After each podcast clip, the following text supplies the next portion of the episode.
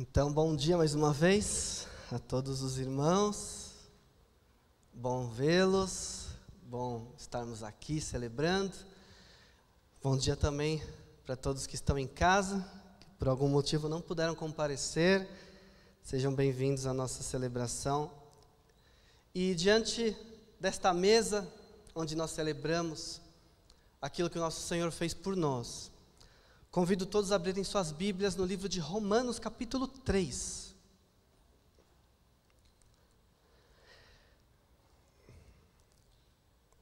Romanos,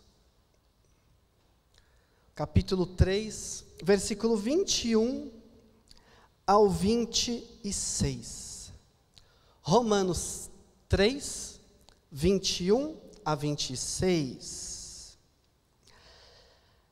Mas agora se manifestou uma justiça que provém de Deus, independente da lei, da qual testemunham a lei e os profetas, justiça de Deus mediante a fé em Jesus Cristo, para todos os que creem. Não há distinção, pois todos pecaram e estão destituídos da glória de Deus, sendo justificados gratuitamente por Sua graça, por meio da redenção que há em Cristo Jesus Deus o ofereceu como sacrifício para propiciação mediante a fé, pelo seu sangue, demonstrando a sua justiça. Em sua tolerância, havia deixado impunes os pecados anteriormente cometidos, mas no presente demonstrou a sua justiça, a fim de ser justo e justificador daquele que tem fé em Jesus. Oremos. Querido Deus, nos ilumine nessa manhã, onde nós celebramos, onde nós lembramos o sacrifício do Teu Filho Jesus. Nos traga a Tua palavra, Pai. Queremos te ouvir, faça isso. Em nome de Jesus, amém. O texto fala sobre justiça, sobre injustiça. E vamos falar a verdade, como é difícil lidar com a injustiça. Como é difícil perceber que estamos, por exemplo, numa sociedade injusta, em que a maioria dos crimes não vão ser punidos. Numa sociedade injusta, por exemplo, em que aquele que tem condição se livre, e aquele que não tem condição é punido até pelo que não fez. Como é difícil nós sabermos que em nossos relacionamentos acontecem traições, mentiras, que muitas vezes não são nem descobertas, e pessoas são enganadas, ou quando são descobertas, o traidor sai impune. Nós não conseguimos lidar com a injustiça, isso é algo nosso, porque nós temos no nosso coração a justiça de Deus gravada, é uma verdade que está no próprio Carta aos Romanos. Então, uma vez que nós temos a justiça de Deus gravada no nosso coração, esse senso do que é certo e errado, esse senso de que é necessário haver um, uma correção, nós ficamos muito tristes, abalados, indignados com a injustiça. E essa injustiça pode ser, como eu falei, na questão do Código Penal brasileiro, algo que deveria acontecer e não acontece, mas pode ser também nos nossos relacionamentos. Pode ser na nossa vida ética, nas questões morais e relacionais nossas, onde nós vemos a injustiça. E isso nos abala. Nos abala por vários motivos. Porque nós queremos, por exemplo, ver a compensação, que alguns vão chamar de vingança ou de reparação. Nós temos esse senso de querer ver no outro a dor que ele causou, para ele perceber a dor que ele causou. E muitos acabam até se perdendo na vingança, na sede de vingança, de retribuir com a mesma moeda, que é algo que o próprio nosso Senhor já nos mandou tomar cuidado com isso. E muitos se perdem nessa sensação de vingança, mas esse desejo de ver no outro a dor que ele causou. Mas também existe o senso de justiça como exemplo. Exemplo para que outros não copiem. Então é importante ter alguém sendo julgado preso para que o jovem, para que a criança perceba que aquilo é mal e não queira copiar. E quando isso não acontece, nós pensamos, já logo se fala, o que vai ser das crianças que estão vendo essa injustiça? Vão achar que podem tudo, vão achar que podem fazer isso e nunca vão ser presas, ou vão achar que podem fazer isso e nunca vão ser punidas ou disciplinadas. É exemplo, justiça como exemplo. Nós temos também esse conceito. Mas o principal de tudo que eu vejo é a justiça, aquele senso de justiça pelo fim do mal. Por que, que é necessário ter justiça? Porque nós não suportamos mais o mal no mundo. Justiça como o fim daquilo que é ruim. Por exemplo, se existe alguém mal e esse mal é tirado de circulação, esse mal foi tirado de circulação. Ou seja, o fim do mal, o fim da maldade. E é nisso que nós clamamos a Deus. Por quê? Né, esse, esse mal, nós queremos o fim do mal, nós queremos o fim da maldade. É o que os salmistas falavam. Até quando, Senhor? Até quando eu vou suportar esse mal? Até quando o pobre vai ser injustiçado? Até quando? É o que os profetas clamam, eu não estou entendendo. Como o Senhor permite essa maldade constante e não faz nada, Deus? Até quando? Porque nós clamamos, nós ansiamos pelo fim do mal, pelo fim da maldade. E é por isso que a maldade do mundo nos choca tanto. A maldade do mundo nos choca. Mas tem algo também que precisamos pensar. Nós nos indignamos com a maldade do mundo. Mas vem a Bíblia e fala que nós também somos maus. Então, quando nós nos indignamos de uma maneira honesta e sincera, nós não só nos indignamos com o outro, mas nós nos indignamos com nós mesmos. Então a oração que fala até quando, Senhor, é a mesma oração que fala até quando, Senhor, eu vou pecar. Até quando, Senhor, eu vou ter esses desejos, essas vontades? Até quando, Senhor, eu também vou ser assim? Porque eu sou alguém que vive no meio de um povo de lábios impuros e também tem um lábio impuro. Então, até quando eu, eu me coloco, e essa é a oração honesta e a indignação honesta, eu não aceito a maldade do mundo, eu quero que isso mude, eu quero justiça, eu quero ver justiça, mas eu me coloco. E quando eu me coloco, será que a minha fala por justiça vai continuar sendo a mesma? Quando eu me coloco, será que a minha fala por justiça vai ser vingança? Porque se eu quero vingança, os outros também vão ter direito de se vingar de mim. Se eu quero retribuição exata, então tudo aquilo que já me fizeram, também, né, é, é, é, que eu quero a retribuição, vão querer a retribuição do que eu fiz. Então vai cair em mim também o mal que eu fiz. O texto fala, o texto é claro, porque todos pecaram. Porque todos pecaram. Por isso a pessoa que está apenas reclamando da injustiça do mundo, do outro, do assassino, do traidor, do mentiroso, mas não olha para si própria, ela não está sendo honesta, ela está sendo hipócrita. A pessoa que fica apenas desejando o mal, desejando o mal e clamando, ela não olha para si própria. Porque ao olhar para si própria, ela vai ver que o mal está fora e está dentro. O mal corrompeu a humanidade, porque todos pecaram. Todos pecaram, então todos nós estamos sob esse julgamento que nós mesmos colocamos. Por isso que o mestre fala: não julgue para não ser julgado, porque a mesma medida com que você julgar, você será julgado. Porque não dá para escapar. Estou indignado com alguém que mentiu para mim, mas eu já menti. Estou indignado com alguém que fez alguma coisa, mas também já, já fizeram comigo, eu também já fiz. E aí você fala, não, mas tem coisas que eu não fiz, eu não mato, eu não roubo. Mas aí vem o mestre e fala que se você odeia o seu irmão, você é assassino. Que se você tem o pensamento imoral, você é adúltero. Então o nosso mestre nivela todas as coisas e fala: todos nós estamos sobre o mesmo jugo de pecado, de escravidão, e todos nós somos merecedores do julgamento de Deus, estamos todos debaixo do mesmo julgamento. Então nós nos colocamos, nós nos colocamos, todos pecaram. Então o que, que a gente faz com esse senso de injustiça?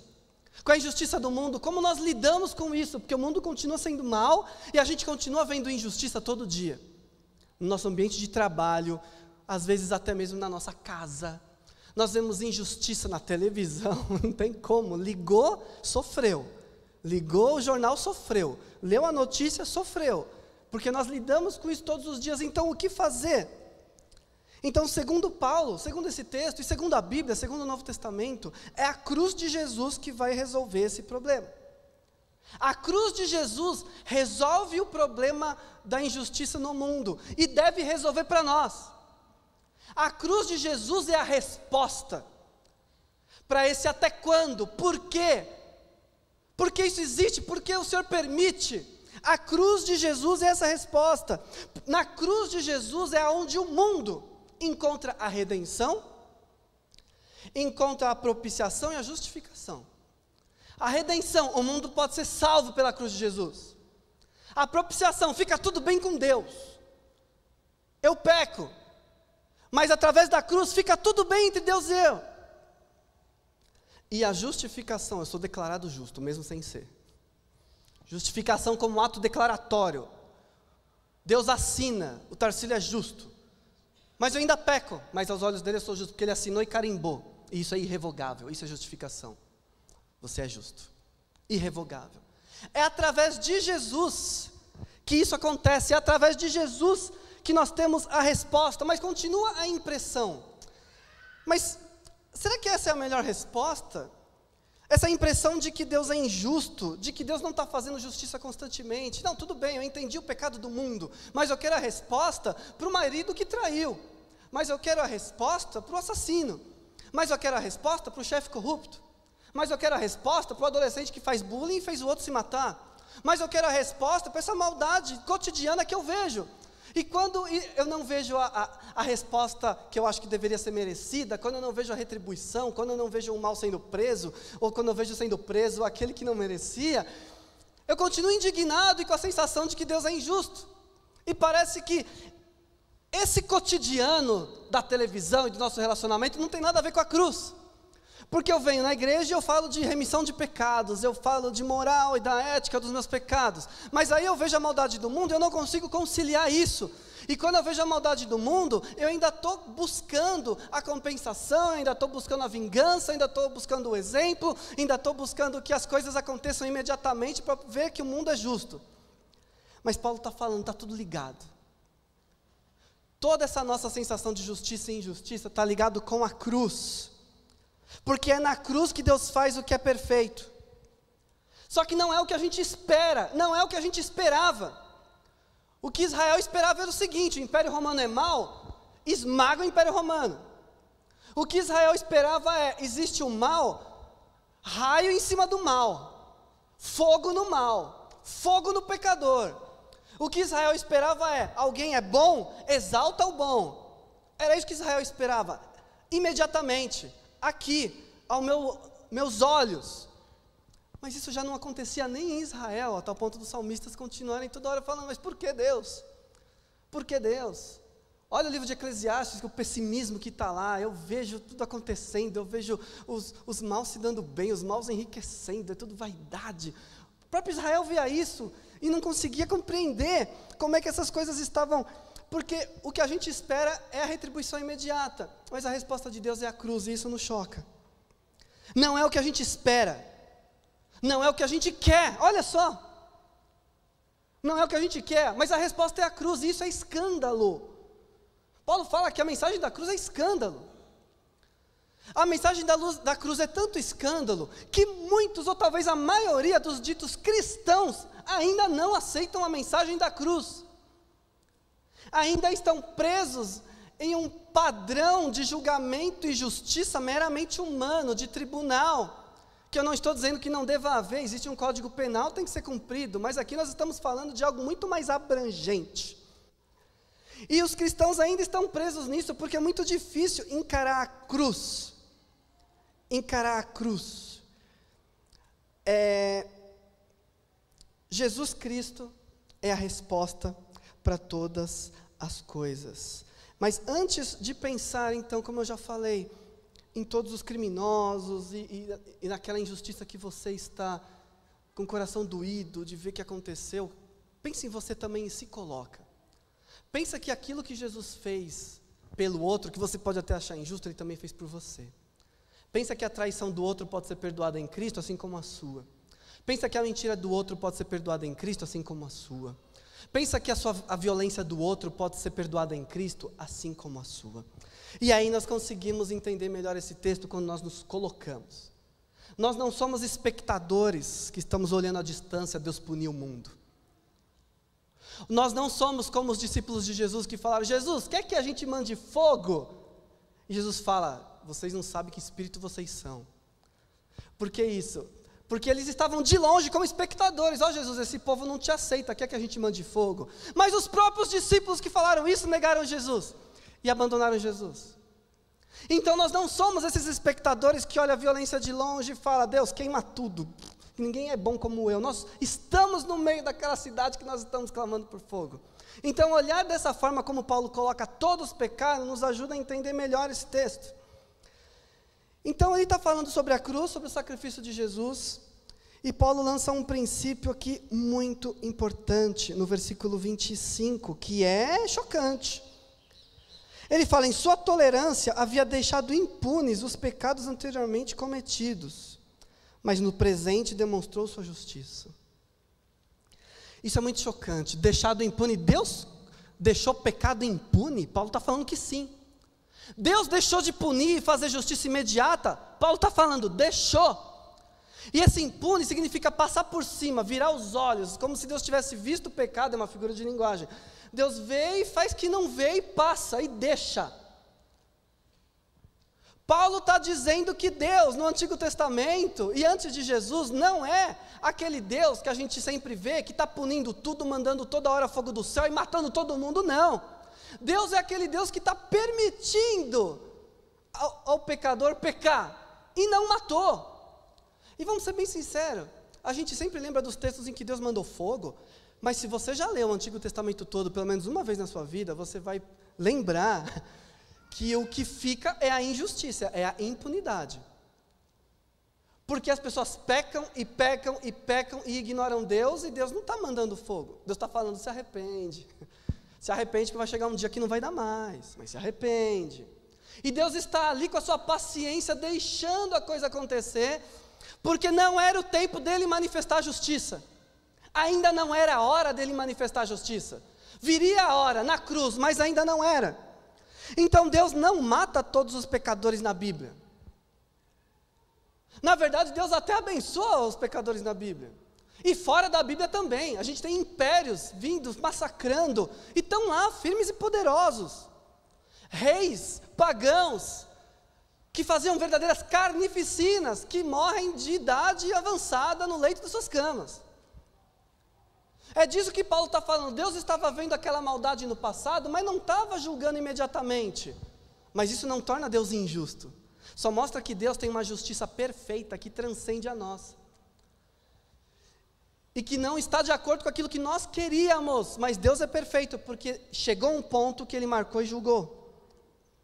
Deus exerceu a paciência dele. Então Deus está vendo, Deus manda mensageiro, Deus manda profetas. E Deus manda de novo profetas. E Deus manda de novo profetas. E Deus está exercendo a sua paciência.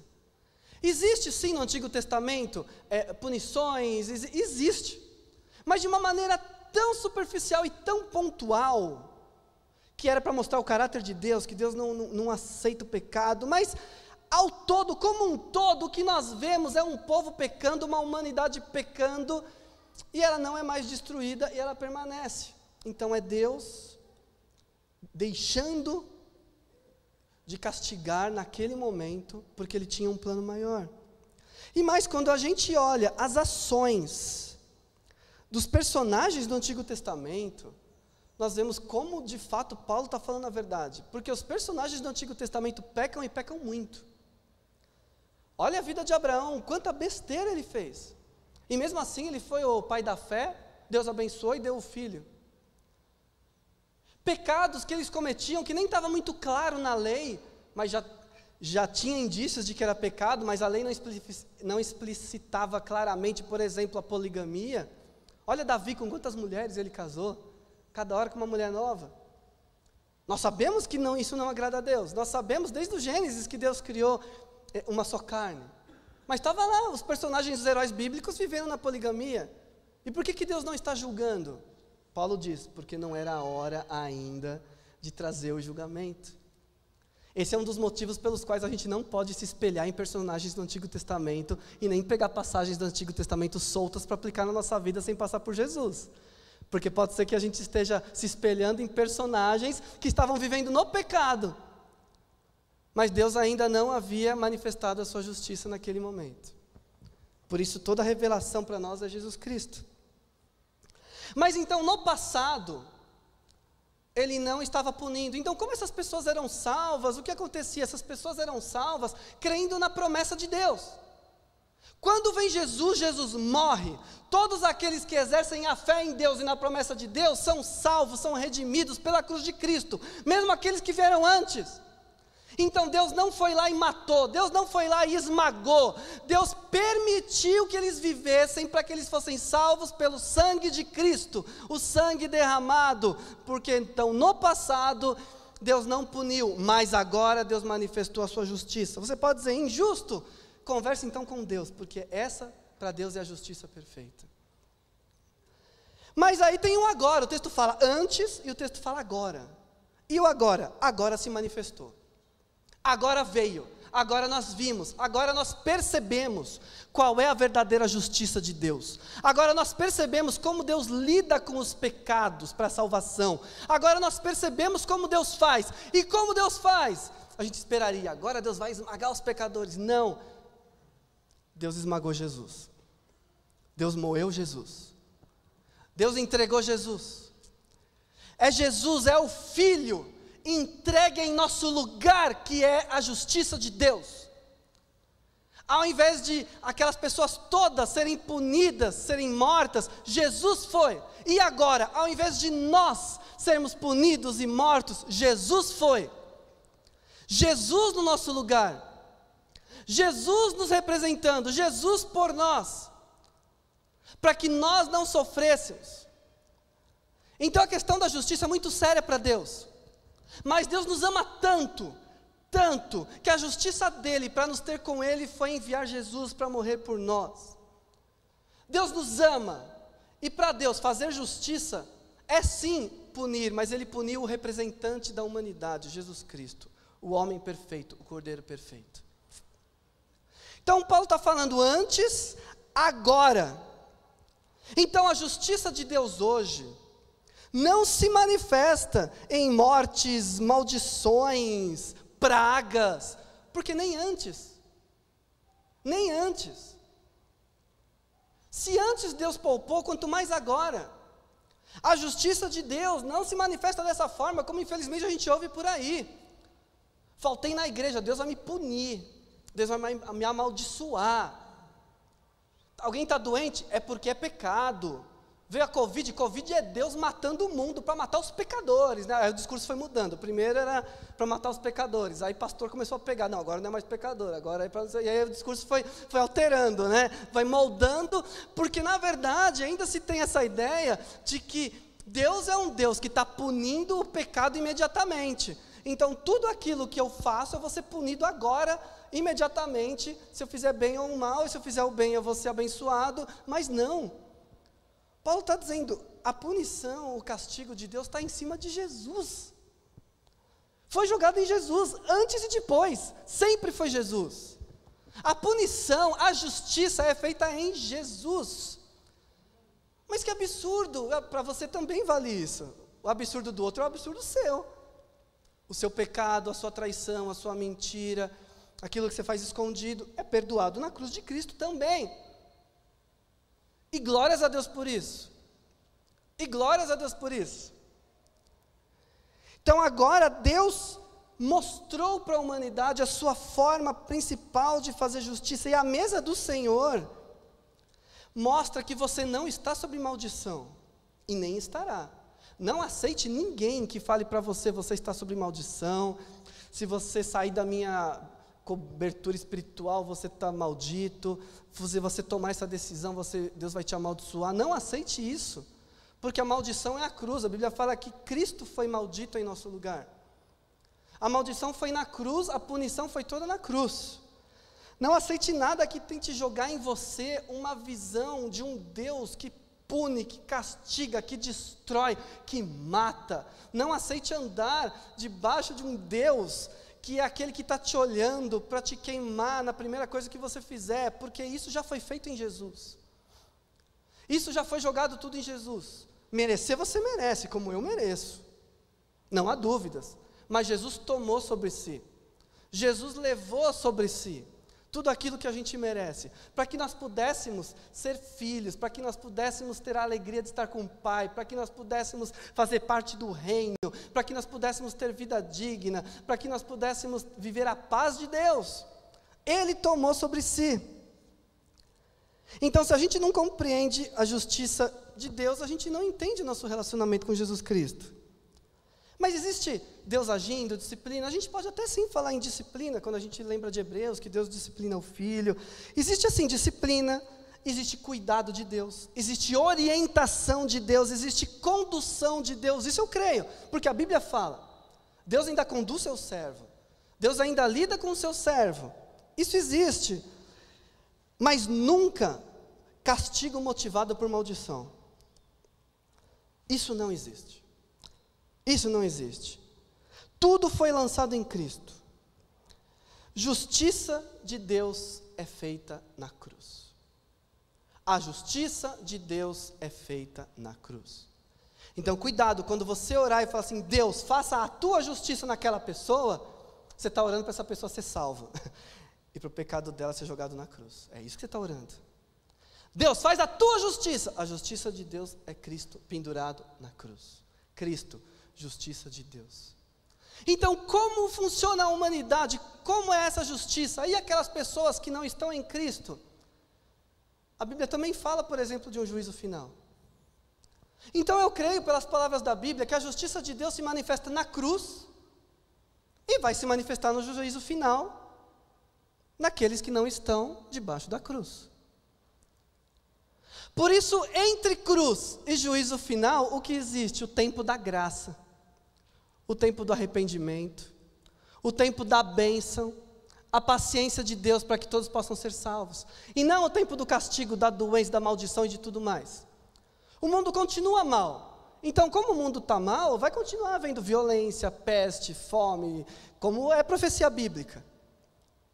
Mas eu não posso afirmar que é Deus amaldiçoando pessoas por conta dos seus pecados, porque é, não posso afirmar que é Deus deliberadamente jogando a sua carga de raiva em cima das pessoas por conta dos pecados, porque isso já foi feito em Jesus. No começo de Romanos, Paulo fala que a justiça de Deus se manifesta no céu, a ira de Deus se manifesta no céu, e o resultado disso é as pessoas colhendo as consequências dos próprios pecados. Basta ler ali Romanos 1. Então, o fato das pessoas pecarem faz elas colherem as consequências, e Deus permitir as consequências já é também justiça. Mas Ele não está amaldiçoando, Ele não está trazendo pragas, Ele não está fazendo Ele o mal contra pessoas diretamente, porque o nosso Deus é amor, porque o nosso Deus é misericórdia, porque o nosso Deus é perdão, e a prova disso é a cruz. Por isso, justiça de Deus é cruz.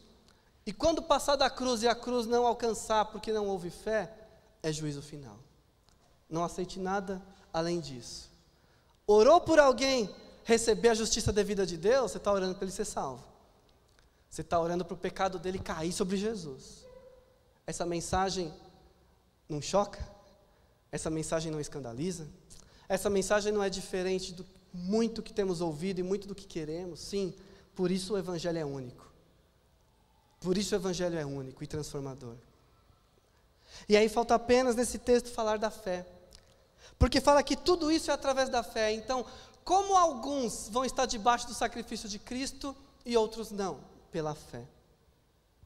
Porque a fé é aquilo que me liga ao acontecimento de dois mil anos atrás, lá na Palestina, lá no Monte Calvário. É a fé que me liga, a fé me transporta para lá, a fé me torna parte do que aconteceu ali. A minha fé. A fé que na verdade não é um, um, um, mérito meu, a fé dada pelo próprio Deus, o fato de eu crer que aquilo vale para mim, a fé que me faz crer que aquele Cristo que morreu é o meu Senhor, é o que me torna participante dessa morte dele. E agora na ceia nós exercemos a nossa fé.